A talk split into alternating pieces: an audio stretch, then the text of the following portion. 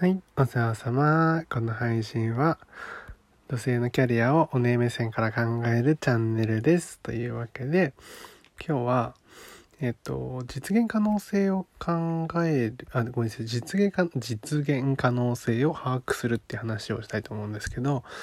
えっと、結構そのキャリアをね、えっと、仕事について考えるときに、えー、例えば将来的に子供が欲しい場合現在のこう今のその仕事場で、えー、そもそも例えば育休制度があるのか産休制度があるのかとか、えー、休んで復帰した時に帰ってこれる場所がありそうなのかとか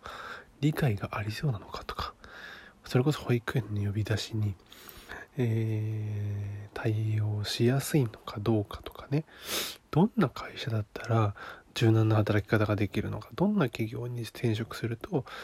あのー、その企業に転職するスキルや実績っていうのは自分にあるのかどうかとかねっ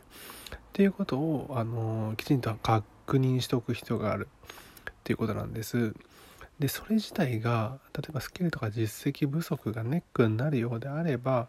それらを克服するための努力がやっぱり必要だなっていうことですよね。えっ、ー、となんです。なので、えっ、ー、と環境っていうのは、えー、の選ばなきゃいけないし選ぶための要素っていうのは、えーと、自分の中に用意しておく必要があるなっていうことが一つでもう一つ重要な考えっていうのがあってえっ、とそもそもえっ、と例えばなんだろうなアルバイトだったら、えー、年収って例えばもう200万円ぐらいまでとかさ決まっちゃうわけです。逆に弁護士とか医者だったらば大体年収は700万円か800万円ぐらいからスタートしてそれ以上になるっていうことがもう決まってしまっていて何が言いたいかっていうと、えー、その座る席によってもうある程度働き方とか収入っていうのは見えてしまうっていうことです。だから例えばその人が努力しようがどんだけ営業成績上げようがそもそも歩合のないインセンティブのないえっと、固定給の仕事場で、かつその会社がすごくブラックですと。えっと、もう、どんな人に対しても20万円しかあげませんっていう会社だったら、年間240万円、まあ、あのー、もちろんね、いろいろこう入ってくるし、手当とかもいろいろ入ってくるから、えー、まあ350ぐらいにしようかな。350万円を超えることはないよっていうのがもうそれ構造的に見えてしまってるわけで、えっと、収入ってのは別にその人の努力とか、えー、えー、っと、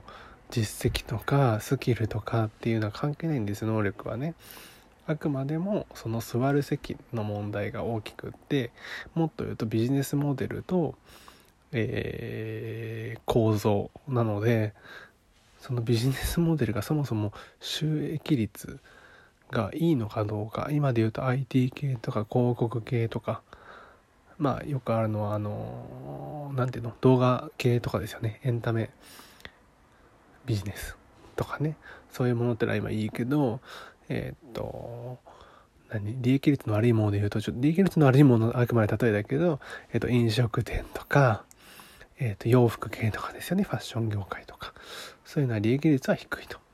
いうのがもう分かってしまっていてそこに入るっていうことはすなわち収入がそれほど上がらないってことはもう見えてしまっている。かつ例えば、えー、とこれも飲食店とかファッションの人別に悪く言うわけじゃないけどそういう仕事っていうのは基本的に土日休みじゃない可能性が高くって逆に言うと平日休まないといけないとかっていうのがあるから保育園の兼ね合いどうしようとか、えー、と習い事の兼ね合いどうしようとかねいうことが出てきてしまう子どもの育児の問題とバッティングしてしまうことがあったりとか、えー、もっと言うと結婚相手を選んだりする時に婚活するスケジュールっていうのが結構変わってきたりするんですよ。出会いのスケジュールが変わってくるのでそういうところともバッティングする可能性があったりする。だから、うんと、自分の理想とする働き方とか自分が理想とするパートナーに出会うまでに、えー、っとその今置かれてる環境っていうのが果たしてそれがそもそも叶う環境なのかどうかっていうのはきちんと把握するそれに対してきちんと準備するっていう2点ですね。だから環境を整備しましょうえっ、ー、と理想とする働く場所の座席に座りましょうっていうことがまず2つあってその上で、えー、自分のなんだろうあの理想と実現したい、えー、環境っていうのを、えー、きちんと整備しましょう。その今の環境で、えー、そもそも整うのかどうか整備できるのかどうかも確認しましょうっていうそこの部分ですね。なので実現可能性っていうのをきちんと把握しておかないと全然別の方向に努力してしまうとか全く無理なあのー、まあ、努力をするようなことになってしまうのであのきちんだからなんだろうな変な話その全然自分で選んでるその環境自体が可能な場所で文句を言ってもそれはもう選んだ環境が悪いのであの文句を言っても仕方ないですよ会社とかに。そうじゃなくってもうそこで叶わないのであれば例えば肉体労働で妊婦の時に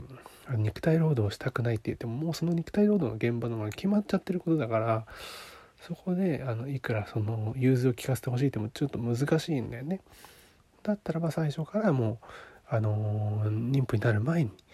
妊娠する前に他のとこに移っておくとか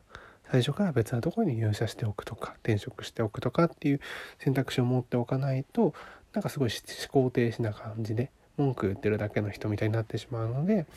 あのきちんとキャリアを考えるのであればあの実現可能性を把握するっていう考え方がすごく必要なのかなというふうに思います。というわけで最後までいらしてくださりありがとうございます。じゃあまたね